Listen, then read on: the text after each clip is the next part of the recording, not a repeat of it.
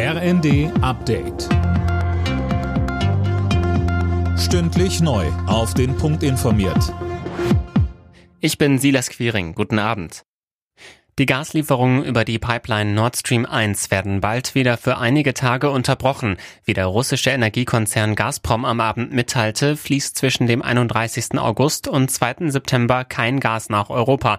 Warum denn, Nanjo Kuhlmann? Also Gazprom begründet die Entscheidung mit Wartungsarbeiten. Sollten dabei keine technischen Fehler auftauchen, könne der Gastransport dann wieder aufgenommen werden. Pro Tag würden dann 33 Millionen Kubikmeter geliefert. Gazprom hatte die Lieferungen über die Pipeline bereits im Juli für zehn Tage eingestellt und das auch mit Wartungsarbeiten begründet. Schon vorher hatte Russland die Gaslieferungen stark gedrosselt. Im Cum-Ex-Skandal hat Kanzler Scholz erneut alle Vorwürfe gegen ihn bestritten. Vor dem Hamburger Untersuchungsausschuss sagte er heute, auf das Steuerverfahren der Warburg Bank habe er keinen Einfluss genommen. Das seien Mutmaßungen und Unterstellungen.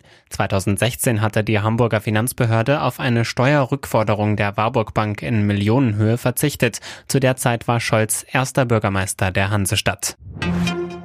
Bei Schüssen in einem Einkaufszentrum im schwedischen Malmö ist ein Mann ums Leben gekommen. Eine Frau wurde verletzt. Lukas Auer, was ist bisher bekannt? Der Jugendliche, der die Schüsse abgegeben haben soll, ist bereits festgenommen worden. Ein terroristisches Motiv schließt die Polizei aus. Vermutet wird, dass die Tat im Zusammenhang mit dem kriminellen Milieu steht.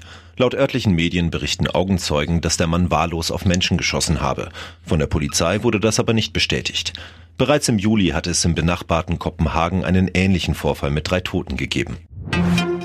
Zum Auftakt des dritten Bundesligaspieltags hat Borussia Mönchengladbach gegen Hertha Berlin bereits den zweiten Heimsieg eingefahren. Ein von Alassane Player verwandelter Handelfmeter sorgte für den 1 zu 0 Endstand. Die Hertha bleibt damit weiterhin sieglos. Alle Nachrichten auf rnd.de